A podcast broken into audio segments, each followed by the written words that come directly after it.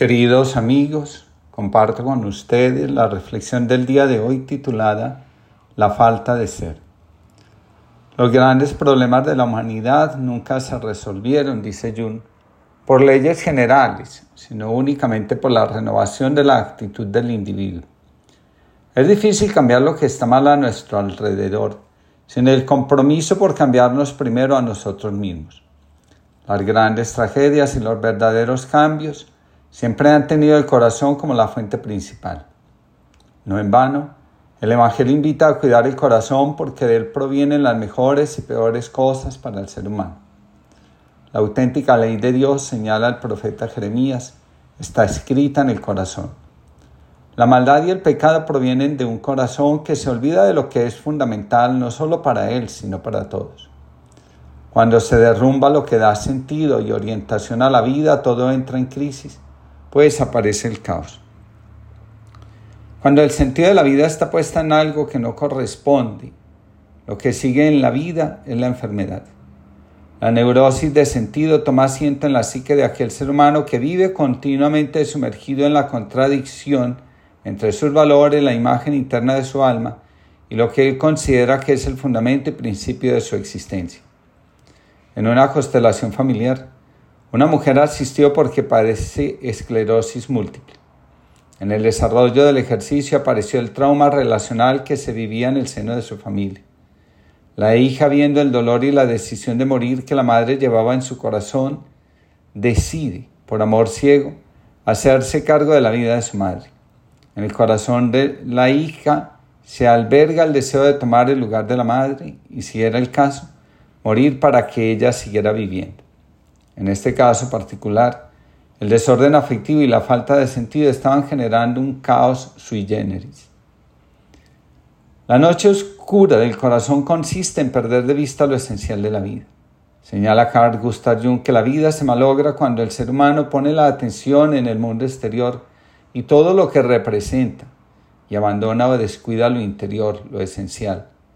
Donde hay desorden afectivo, la vida se vuelve escurridiza y vivir una lucha permanente.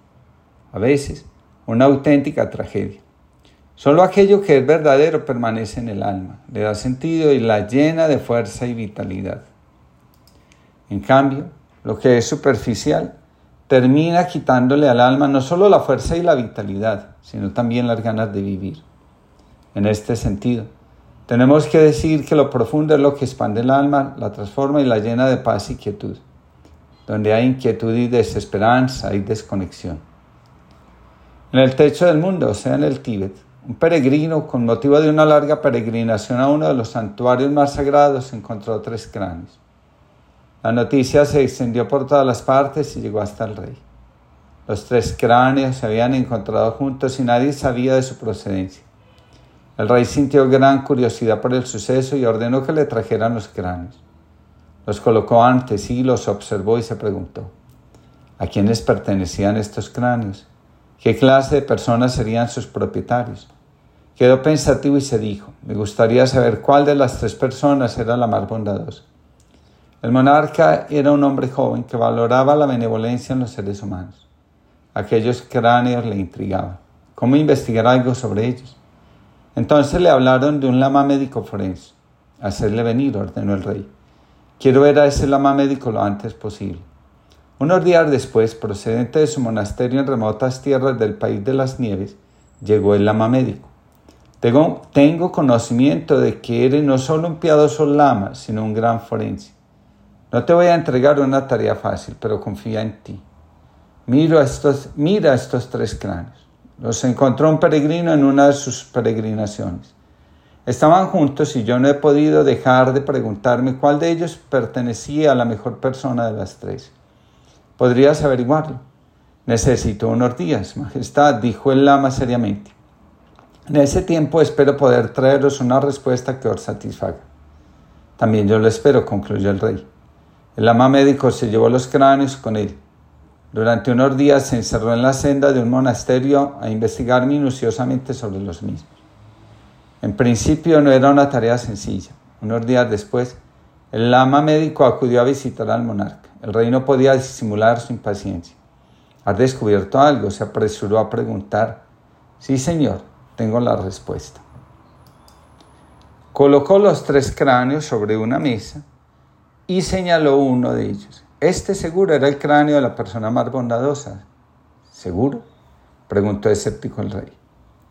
Quiero una explicación convincente. El lama médico se expresó así. Cogí uno de los cráneos y pasé un alambre por uno de los oídos y observé que el alambre salía directamente por el otro oído. Sin duda se trataba de una persona a la que lo escuchado a los demás le entraba por un oído y le salía por el otro. El médico retiró ese cráneo y añadió, mirad majestad, este otro cráneo lo investigué a fondo, introdujo un alambre por el oído y el mismo salió directamente por la boca. Era el cráneo de una persona que indiscretamente contaba en el acto todo lo que había escuchado. El monarca no pudo reprimir la risa. Luego se puso serio y le dijo, ¿y el tercer cráneo? El ama médico tomó entre sus manos el tercer cráneo y añadió, Señor, este cráneo es el que pertenecía a la persona más bondadosa. ¿Por qué? Os lo explicaré. Recurrí de nuevo a la prueba del alambre. Inserté el alambre por uno de los oídos y este apareció en el corazón. Así se evidencia que esta persona escuchaba con amor a los demás y sabía guardar sus secretos. No era solamente la más bondadosa, sino también la más sabia y prudente. El monarca, muy complacido, dijo, si eres tan buen lama como forense, no dudo de que alcanzarás la iluminación. El lama médico no quiso recibir ninguna recompensa en una humilde mulilla regresó a su monasterio. Cuando un terapeuta conoce la envergadura del amor ciego, sacarlo a la luz, traerlo a la conciencia es lo mejor que puede hacer. Donde el amor se vuelve inconsistente, cree que puede cambiar el destino de otro o tomarlo como si fuera propio, se comienza a perder la vida de alguna forma. En estos casos, no tenemos otra palabra que decir que hace falta la conexión con el ser donde el ser humano pierde el sentido de la vida, vivir se convierte en un acto de sobrevivencia. Al respecto escribe Villon, la histeria de la salud y la manía por la optimización son reflejos de la falta de ser reinante. Buscamos compensar la falta de ser por medio de la prolongación de la vida desnuda. Entre tanto, perdemos todo sentido de la vida intensa. La confundimos con más producción, más rendimiento y consumo, los cuales, sin embargo, no constituyen más que formas de supervivencia. La falta de ser es visible cuando las personas creen que pueden dar la vida por otros. Para lograrlo no siempre es necesario morir. Hace poco en otro taller de constelaciones trabajamos con un hombre que padecía esclerosis amiotrófica. Hubo un momento en la constelación donde la enfermedad empujaba al representante del consultante y lo hacía con palabras bastante fuertes. Cuando le pregunto, ¿quién es la persona que empuja y habla de esa forma? El consultante respondió, yo. Al profundizar un poco manifestó, mi papá era un, hombre muy exigente, siempre tenía miedo de defraudarlo. Como era un poco tímido en la escuela, yo mismo me decía esas palabras para animarme a superar la timidez. El deseo de estar a la altura de las expectativas de los padres hizo que este joven adoptara un patrón de conducta no solo de autoexigencia, sino también de maltrato. La falta de ser terminó produciendo la enfermedad. Ahora se va poco a poco inmovilizando. La falta de ser comienza cuando nos autoimponemos la obligación de ser exitosos, admirados, productivos, atraer la atención de alguien significativo para nosotros. La falta de ser, dice Villun, transforma la vida en una competencia desenfrenada. Santo Tomás, citado por Villun, señala que el fin último de la vida activa es la contemplación. La vida contemplativa es el fin último de toda actividad humana. No en vano, cuando morimos encontramos que las oraciones hablan del descanso eterno, de la contemplación definitiva del rostro amoroso y misericordioso de Dios.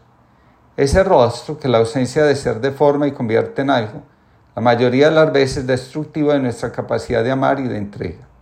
Cuando tomamos cargas que no nos pertenecen, abandonamos lo que somos. En el amor adulto, en el que somos realmente, logramos comprender que ningún esfuerzo y sacrificio logra proteger al otro de su destino. Cuando encaramos las situaciones difíciles, asumiendo la impotencia con valentía y asintiendo la vida y el destino como son, podemos llegar a sentir que amamos realmente. La contemplación enseña la espiritualidad.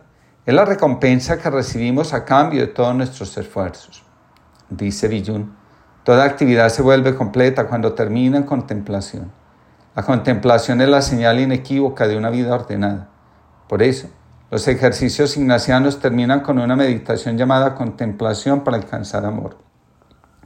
Se ama cuando se contempla y solo se puede contemplar aquello que realmente se ama, porque llena la vida y la dota de sentido. El desamor en este orden de ideas no es otra cosa que la máxima expresión del desorden y caos interior.